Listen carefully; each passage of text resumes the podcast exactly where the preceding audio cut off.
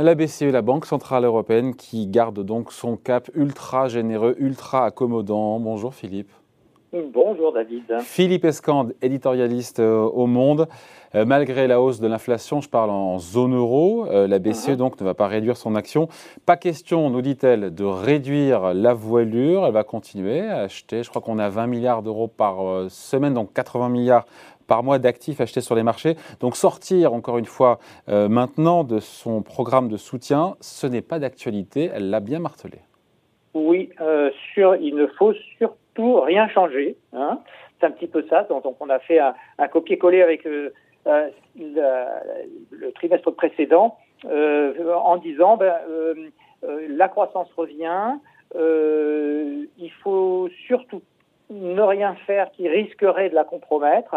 Et, donc, c'est encore fragile et on n'y touche pas, au moins jusqu'à la rentrée. Alors le, le phénomène un peu nouveau, c'est qu'il semblerait qu'il y ait quand même euh, des dissensions qui se forment euh, au sein euh, dans la coulisse, hein, puisque officiellement tout, toutes les, les, les, décisions sont évidemment assumées, mais dans la coulisse, il y a quand même quelques gouverneurs qui ne s'en cachent pas d'ailleurs, hein, notamment les, les, Allemands et les Néerlandais, qui commencent à se dire qu'il serait peut-être temps quand même de sortir de l'extrême générosité euh, qui caractérise la politique de la BCE en ce moment. Ouais, il y avait eu cette sortie que j'avais lue du euh, gouverneur de la Banque centrale euh, néerlandaise qui demandait carrément un tapering, une baisse des achats pour le, pour le troisième trimestre. Donc on a compris, il faudra attendre septembre hein, pour que la BCE sorte du bois sur la question du, rythme des achats. C'est ça. là, là, le débat sera probablement un peu plus vif.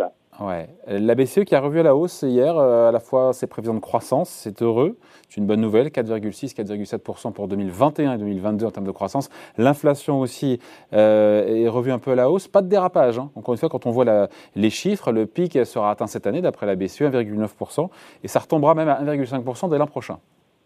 Oui, alors c'est effectivement ce qu'ils expliquent. Euh, euh, alors le dérapage est quand même assez important. Hein. Euh, par exemple, en Allemagne, c'est le plus haut depuis 10 ans. Donc euh, les Allemands sont très sensibles à ce sujet. Évidemment, on regarde ça quand même d'assez près. Alors pourquoi la BCE n'y croit pas? Elle n'y croit pas parce que les, les les raisons sont essentiellement conjoncturelles, c'est-à-dire l'énergie. Hein, on, sait que le, notamment le pétrole et le gaz euh, sont en forte euh, augmentation. Et il y a un effet aussi euh, particulier en Allemagne avec le, la fin du régime de la TVA réduite, qui était un soutien à l'économie. comme ce régime a pris fin, évidemment, ça fait grimper les, ça fait grimper les prix. Il y a les pénuries de transport de marchandises. Bon, ça, on en a beaucoup parlé. Et puis, il y a des nouveaux besoins qui créent aussi des goulots d'étranglement et qui sont des besoins nés du, euh, un peu né du confinement et de l'ambiance actuelle, euh, notamment euh, la, la, rénovation des maisons, tout ce qui tourne autour du, vélo, où, il y a carrément une espèce de folie. Et donc, il y, y, a, quelques domaines comme ça qui sont en forte tension. Mais ce sont des poches, des poches d'inflation, c'est ça, sans que ce soit généralisé? Alors, ce sont des poches. il y a quand même des, des pénuries mondiales dans les biens, et notamment dans les matières premières, euh, comme euh, l'acier, euh, le fer, les matières premières, les denrées alimentaires, qui poussent tout ça vers la hausse. Donc il y a une réalité quand même de, de, de la hausse des prix. mais en Europe, on estime que pour l'instant. Donc c'est pas un sujet. Autant c'est un sujet, pardon Philippe, je vous coupe, mais autant c'est un sujet aux États-Unis, on va en parler juste après. Il y a un vrai sujet là-bas quand même. Hein. On a les chiffres hier, 5% de hausse des prix sur un an, c'est colossal. Autant pour la BCE, c'est on ferme, on ferme le débat maintenant pour l'instant. Oui, euh, alors il faut il faut voir qu'on n'est pas du qu'on n'est pas totalement aligné par rapport euh, aux Américains. Les Américains sont sortis de la récession euh, au début de l'année. L'Europe y a replongé, donc on est de toute façon en décalage de phase. On est on est en arrière. Et pour l'instant, en tout cas, ce que la BCE voit, c'est que il n'y a pas de raison de hausse des prix et des salaires qui, qui est quand même la définition de l'inflation, euh, de, façon majeure et qui enclenche un mécanisme qui, puisse inquiéter jusqu'à euh, décider de relever les taux. sachant qu'encore une fois, outre-Atlantique, la situation est très différente. L'envolée du CPI, donc les prix à la consommation, on les a eu hier, plus 5% sur un an. Ça montre bien que la situation vraiment américaine n'a rien à voir avec la nôtre. on est au plus haut sur l'inflation aux États-Unis depuis 2008, voilà. même si, s'il est bien compris, ce serait les prix des voitures d'occasion qui expliqueraient une large partie de cette flambée. Oui, euh, c'est vrai. Alors, elles sont à plus de 7 C'est dingue d'ailleurs de se dire que les prix des voitures euh, d'occasion peuvent faire flamber autant les, un, prix d'un un indice qui est euh, global, qui comprend un, bon nombre de biens. Quoi. Hein. Oui, oui, tout à fait. Alors, bon, l'automobile, on sait que ça pèse quand même beaucoup dans les, dans les achats. on sait aussi qu'il y a des pénuries sur les véhicules neufs euh, qui sont dus, euh, on en a parlé euh, beaucoup, aux pénuries de composants et notamment les puces électroniques, etc. Du fait qu'il y a de la rareté sur le neuf, on se reporte sur l'occasion.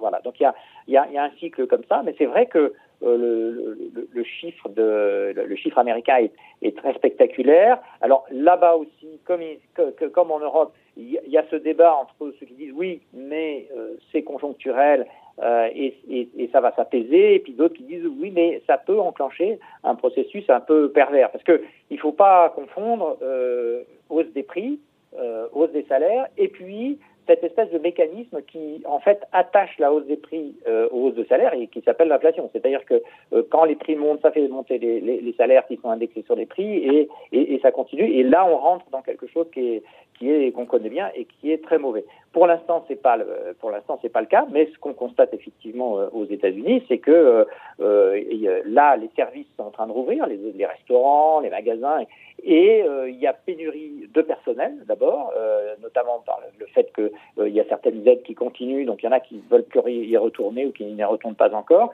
Donc il y a, il y a, il y a, du coup ça fait monter les salaires parce qu'il il manque de, main d'œuvre.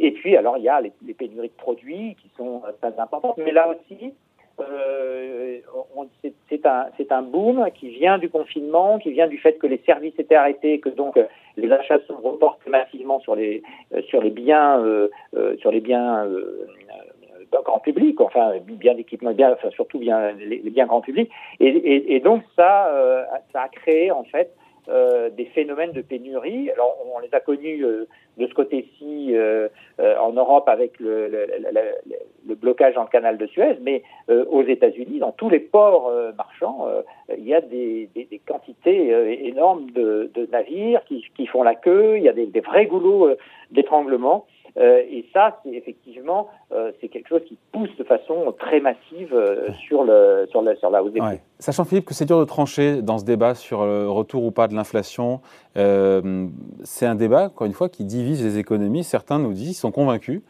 et libre à eux de le croire, hein, que cette surchauffe, encore une fois, de l'activité en Amérique, va entraîner un retour structurel et durable, et non pas temporaire de, de l'inflation. D'autres pensent, comme les marchés, comme d'autres économistes, que tout ça finalement est, est maîtrisé et il n'y a rien de grave. Donc c'est un sujet qui est clivant et personne n'a la réponse aujourd'hui. Hein.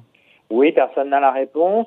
Euh, alors, tout ce dont on vient de parler, c'est plutôt conjoncturel. Donc, quand c'est conjoncturel, a priori, euh, sauf dérapage, euh, ça revient à la normale en, un ou deux ans. Hein. Donc, c'est ces histoires notamment de pénurie de produits. Alors, après, la grande, la grande inconnue, c'est qu'est-ce qu'il y a derrière qui pourrait euh, susciter euh, euh, une, hausse durable des, prix. Alors il y a un phénomène qui est pas pas vraiment suffisamment pris en compte, mais, qui pourrait jouer, c'est la transition énergétique. C'est-à-dire tout tout l'effort qui est fait, notamment, enfin, ça concerne principalement l'Europe et les États-Unis, vers à la fois du côté de l'agriculture et du côté de l'industrie, des normes de plus en plus sévères qui vont forcément, à un moment donné, contraindre euh, les, les, entreprises à monter les prix. Euh, on ne peut pas faire euh, euh, des, produits plus durables, plus verts, plus favorables à l'environnement, sans qu'ils soient plus chers. Le, meilleur exemple, évidemment, c'est l'agriculture bio, par exemple. Et donc, ce phénomène-là, on ne l'apprécie pas encore vraiment euh, actuellement parce qu'on ne sait pas à quoi ça peut ressembler.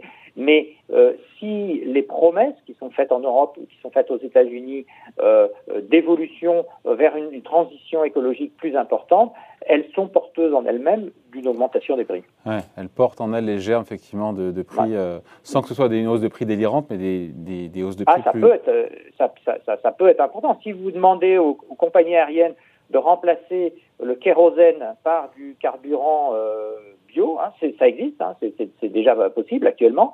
c'est un carburant qui est quatre fois plus cher. Donc, comme le kérosène, c'est quasiment 30% des prix d'un vol. Combien? 30% oh, À peu près. Enfin, le, carburant, c'est le poste. De toute façon, la, les compagnies aériennes, c'est des salaires et du carburant. Enfin, c'est l'essentiel des coûts, c'est là-dedans. Et, et, donc, effectivement, euh, si, on ne, serait-ce que, enfin, dans cet exemple-là, ça veut, dire que le, bah, le, prix du billet, il va forcément augmenter. Alors après, euh, il, augmente, du coup, il y a, moins de consommation. Enfin, tout, ça, ce sont des, mécanismes qu'on ne maîtrise pas encore parce qu'on n'a pas encore l'expérience le, de, cette, situation. Après, il y a ce qu'en ce qu'on pense les banques centrales, on les écoute évidemment attentivement, et ni l'une ni l'autre, BCE ou Fed, ne croient effectivement ce retour violent de l'inflation qui s'inscrira dans la durée. Mais quand on regarde ce qu'anticipent les ménages américains, c'est quand même intéressant, eux, quand on leur pose la question, voyez-vous les prix grimper d'ici un an, ils nous parlent d'un peu moins de 5%, 4,6%, là où en tendance ces dernières années, c'était plutôt autour de 2,5%. Est-ce que le danger, c'est pas justement que les particuliers, encore une fois, aux États-Unis, que les ménages américains se mettent à croire, à anticiper une valse des étiquettes et que ça change leur comportement? Oui, alors ça peut aussi euh, être, euh, ça peut également être une explication de l'engouement actuel, c'est-à-dire euh, j'en profite maintenant parce que ce sera plus cher demain. Euh, c'est effectivement un cercle vicieux qui est, assez compliqué, mais euh, qui est pas très facile à modéliser parce que ça peut ça peut à la fois pousser à une surconsommation qui ensuite se traduira par une sous-consommation un peu plus tard, ou, au contraire enclencher un processus de hausse des prix encore plus violent. Voilà. Merci beaucoup. Explication, décryptage signé Philippe Escande éditorialiste donc au quotidien Le Monde. Merci Philippe. Bonne journée, bon week-end. Salut. Bon week-end.